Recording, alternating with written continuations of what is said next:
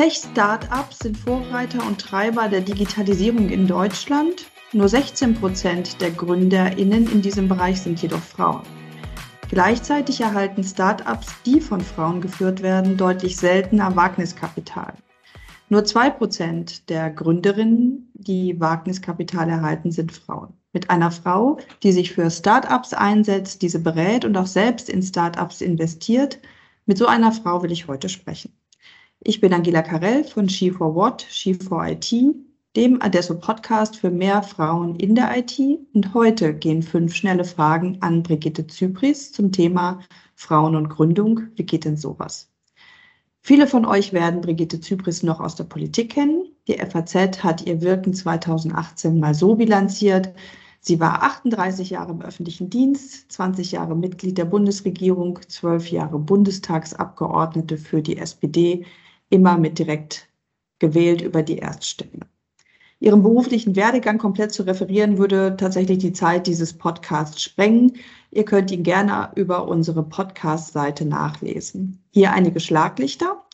Brigitte Zypris ist studierte Juristin, war Bundesjustizministerin, Ministerin im Kabinett Schröder, erste Bundeswirtschaftsministerin im Kabinett Merkel III. Davor verhandelte sie als Staatssekretärin unter anderem die Gehälter für die öffentlichen Angestellten und koordinierte jahrelang die Luft- und Raumfahrtpolitik der Bundesrepublik. Und heute ist sie noch genauso umtriebig wie damals, engagiert sich in vielen Ehrenämtern. Sie ist unter anderem Vorsitzende des deutschen Beirats äh, des European Leadership Networks und berät und fördert Start-ups von, von Frauen, aber nicht nur.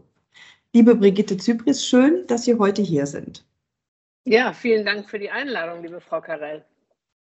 Die erste Frage lautet bei uns wie immer, wann haben Sie sich Ihren ersten Rechner gekauft? Tja, ich muss gestehen, ich weiß es nicht. Also das ist ja so ähm, wie mit vielen Dingen, die man dann schon lange hat oder schon oft gemacht hat, dann weiß man immer nicht so genau, wann es das erste Mal war. Ich würde es mal irgendwie so datieren um das Jahr 1998 oder 97. Das ist mal tatsächlich eine, äh, eine schöne ähm, Ansage. Das heißt, äh, die Digitalisierung ist bei Ihnen voll angekommen. Sie können sich ein Leben vorher, an das Leben vorher ohne Rechner gar nicht mehr erinnern. Wunderbar. Ja, das stimmt. Frau Zypris, Sie haben eine, wie ich finde, tolle Karriere hinter sich gebracht. Äh, egal, was Sie angefangen haben, Sie haben schnell Führungsverantwortung übernommen, ähm, sind aufgestiegen.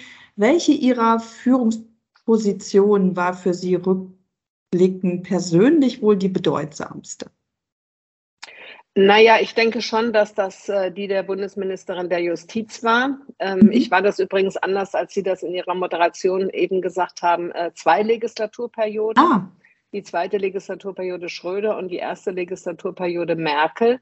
Mhm. Weshalb ich eine ganze Zeit lang ein äh, beliebter Interviewgast war bei Journalisten hinsichtlich der Frage, führen Frauen anders als Männer? Mhm. Weil ich eben beide Kanzler erlebt hatte. Ähm, und da, glaube ich, war das Bedeutsame für mich in der Tat, dass es ja dann schon nochmal ein Berufswechsel war. Sie haben das gesagt, ich habe als Beamtin gestartet, war Beamtin äh, viele Jahr, ja, Jahrzehnte ähm, und dann auf einmal war ich Politikerin und stand in der ersten Reihe. Und das ist schon nochmal ein Unterschied gewesen. Das hatte ich mir vorher gar nicht so klar gemacht, aber das musste ich dann doch feststellen. Es machte einen erheblichen Unterschied. Ähm, man ist ganz anders ähm, gefordert. Man, mhm. Nicht nur, dass man die Verantwortung zu übernehmen hat, sondern vor allen Dingen die Frage, wie stelle ich das öffentlich dar, wie präsentiere ich mich öffentlich. Ich bin auf einmal eine ganz andere öffentliche Person, als ich das als Staatssekretärin war, obwohl ich da schon auch etwas bekannt war, so ist es nicht, aber trotzdem, das war doch nochmal ein Quantensprung und dass man quasi auf jedes Wort achten muss. Das ist ja heute nochmal viel schlimmer als damals. Ich meine, mhm. das erste iPhone ist 2007 rausgekommen. Ich war bis 2009 ähm, Justizministerin. Das heißt also, ich habe da gerade die Anfänge von mitgekriegt. Das ist natürlich heute alles nochmal ganz anders. Ähm, aber trotzdem, es war auch damals schon für mich ähm, eine Herausforderung, wie man so schön sagt. Und äh, von daher würde ich Ihre Frage dann gerne mit diesem Posten beantworten. Mhm. Und Sie haben eben schon im Eingang gesagt, ähm, Sie wurden damals ganz oft gefragt, führen Frauen anders als Männer? Was haben Sie denn geantwortet? Ja, ich habe immer gesagt, äh, das ist nicht so. Das hat für meine Begriffe nichts mit der Frage zu tun, bin ich Frau oder bin ich Mann, sondern das hat was mit Charakteren zu tun. Mhm. Äh, und ich habe immer als Beispiel dann äh, Frank Steinmeier genannt. Äh, Steinmeier ist ja äh, ähnlich abwägend äh, und ähm, überlegend wie Angela Merkel und keine, keine Basta-Person, so wie mhm. Schröder. Mhm. Und deswegen habe ich eben gesagt, also es ist ähm, für meine Begriffe wenigstens wirklich eine Frage von Charakteren und es gibt bei Männern auch ruhige, überlebte Menschen, genauso wie es bei Frauen auch welche gibt, die zu schnellen Entschlüssen neigen und da den einen oder anderen Fehler auch mal produzieren. Mhm. Ähm, Sie haben gesagt, äh, Bundesjustizministerin zweimal und ähm, war nochmal ein Quantensprung zu den Führungspositionen, die Sie vorher hatten. Also die haben in unterschiedlichsten Zusammenhängen Führungserfahrung.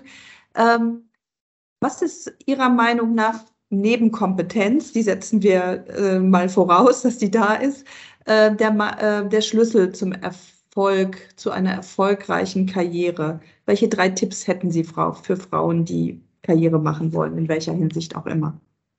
Ähm, ja, der erste Tipp ist, dass man offen ist für alles Neue und dass man bereit ist, auch mal quer zu denken also nicht nur immer in den eingefahrenen Bahnen, sondern auch mal zu sagen, äh, wie kommt das denn jetzt eigentlich, dass die mir das oder jenes vorschlagen? Ich gehe jetzt mal dahin und gucke mir das mal selber an. Also so mhm. die Fähigkeit zu sagen, ich gucke über meinen eigenen Tellerrand auch hinüber. Das ist, glaube ich, schon mhm. mal eine ganz wichtige Voraussetzung. Die zweite Voraussetzung ist, dass man die Stärke hat, sich gute Leute zu holen. Ähm, mhm. Viele Führungskräfte neigen dazu, sich mit Leuten zu umgeben, die ihnen nicht das Wasser reichen können.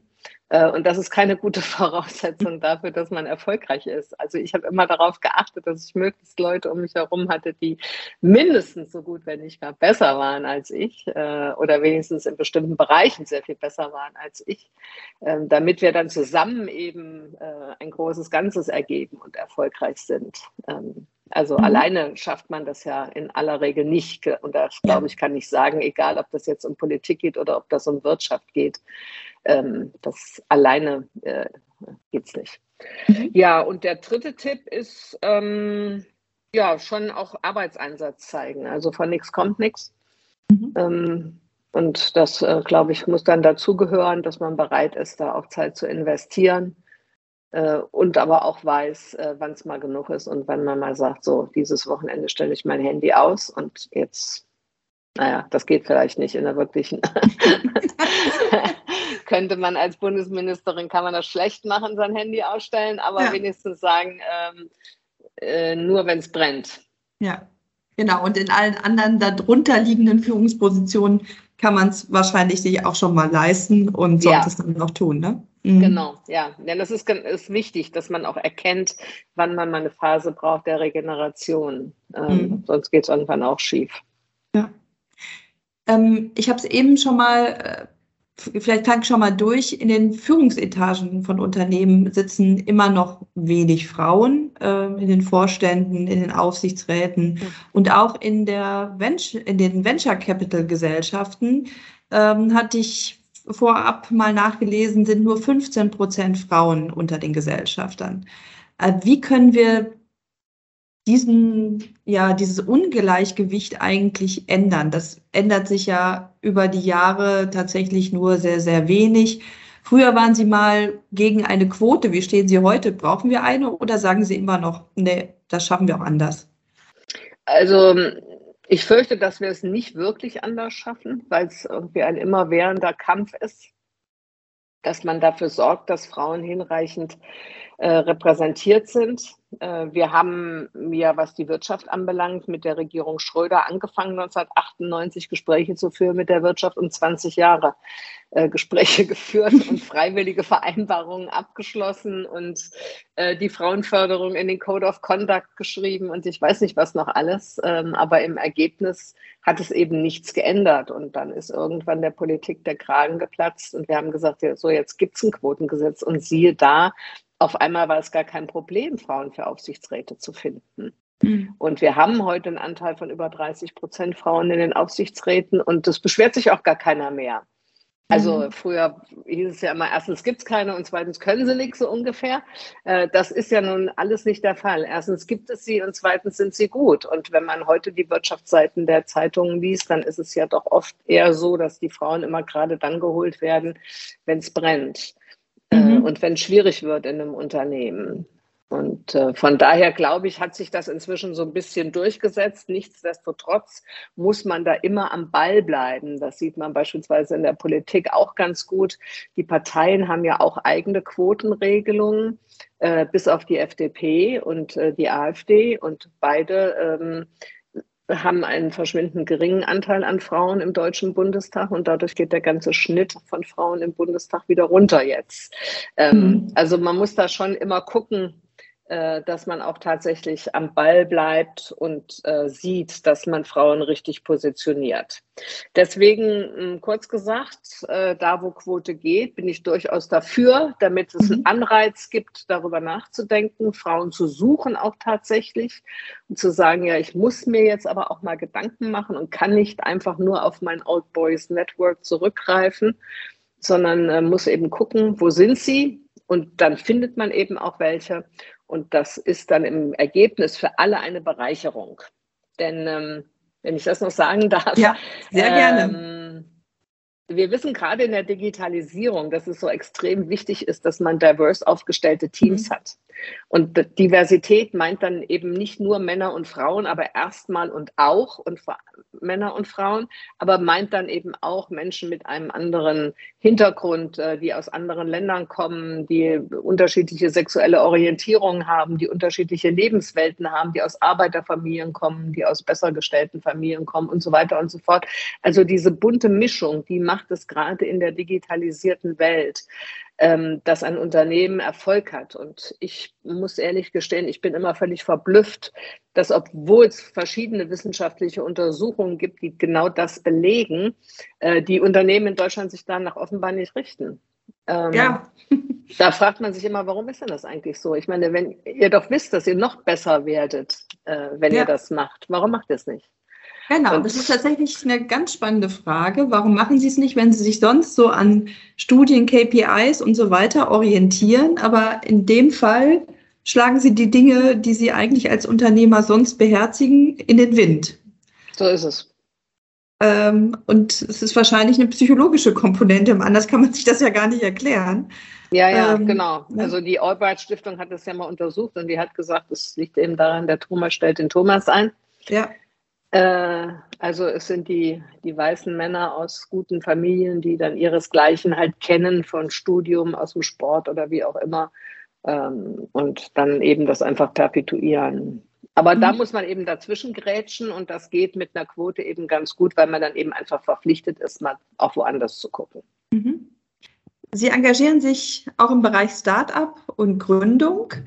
Ähm, und fokussieren sich dann nicht auf Frauen, sondern ähm, Frauen und Männer ähm, Startups. Das ist sozusagen egal. Ha können, haben Sie einen Eindruck, ob es einen Unterschied gibt zwischen Gründerinnen und Gründern? Wie ist da so Ihre Erfahrung? Oder ist es auch wieder nur eher Persönlichkeit? Ähm, also ich sage mal so, ich, ich, persönlich, ich habe überwiegend in Startups investiert, die äh, gemischte Teams haben als Gründungsteams. Mhm. Ähm, und ich weiß aus der Literatur, äh, dass Frauen stärker oder länger überlegen, ehe sie tatsächlich gründen. Und deshalb sind Frauen ja auch erfolgreicher in der Summe mhm. äh, mit ihren Startups als Männer. Ähm, einfach weil sie eben das äh, vielleicht besser recherchieren, wie das Geschäftsumfeld ist und so weiter und so fort.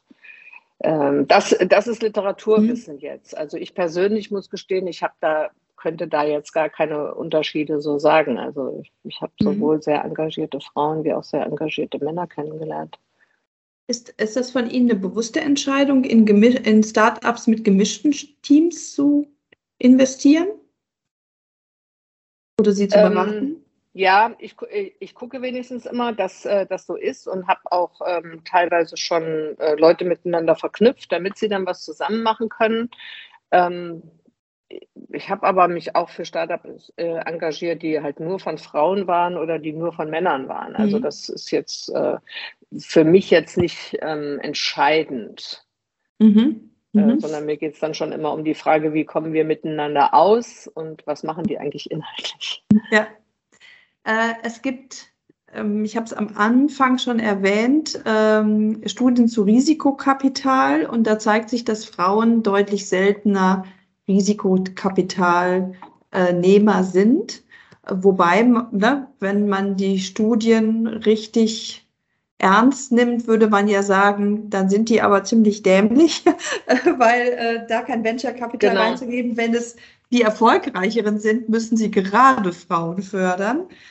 Ähm, und dann bilden sich jetzt ähm, auch Gesellschaften wie Female Venture und andere, die sich auf die Förderung von Startups von Frauen äh, fokussieren. Ist das Ihrer mhm. Meinung nach ein Weg, ein richtiger Weg, um hier mehr Förderung für Startups von Frauen zu bekommen? Ja, das ist auf alle Fälle super. Also äh, gar keine Frage. Also ich persönlich bin ja äh, bei Auxo investiert mhm. und äh, mache bei Encourage Ventures mit. Und gerade was mhm. Encourage Ventures macht, weil die es ja noch mal viel breiter machen, die machen ja auch so Mentoring mit dabei mhm. und äh, verschiedene Pitch Nights und vernetzen die Menschen und so. Also das, das ist schon toll, äh, was die für ein Backup für junge Frauen geben, die gründen wollen. Ähm, das mhm. finde ich ganz prima. Also ein Erfolgsmodell, was man tatsächlich äh, weiter verfolgen sollte, muss zurzeit ja auch immer noch, ne? Ähm, ja, äh, ob, wie sie erfolgreich sind, rein wirtschaftlich, das muss man dann mal gucken. Mhm. Äh, das wird sich dann erst mit der Zeit zeigen. Ähm, aber im Grundsatz äh, glaube ich eigentlich schon, dass das gelingen wird. Und äh, es ist auf alle Fälle ein tolles Signal und es gibt Frauen Mut und sie haben was, wo sie sich hinwenden können und können sagen, hier kann ich da und dabei Hilfe bekommen. Ja. Also es gibt ja jetzt von verschiedenen Organisationen, der VDU macht ja inzwischen auch sowas für Gründerinnen und so. Also es gibt schon verschiedene, die das jetzt machen. Man muss sich da ein bisschen umtun und dann findet man auf alle Fälle Hilfe und Unterstützung. Mhm. Oder man wendet sich direkt an Sie, habe ich verstanden. ja. ja. es gibt äh, erstaunlich äh, immer wieder, bestimmt jede Woche eins, äh, eine oder sowas Anfrage, ob ich mal ähm, zu einem Gespräch vor, zur Verfügung stelle, für ein Gespräch zur Verfügung stehe mhm. ähm, und bereit bin, da äh, meine Einschätzungen zu bestimmten Themen zu sagen. Und das mache ich eigentlich auch immer. Mhm. Wunderbar. Vielen Dank, Brigitte Zypris. Das waren fünf schnelle Fragen an die ehemalige Bundesjustizministerin und Bundeswirtschaftsministerin. Vielen Dank für das Gespräch. Ja, gerne.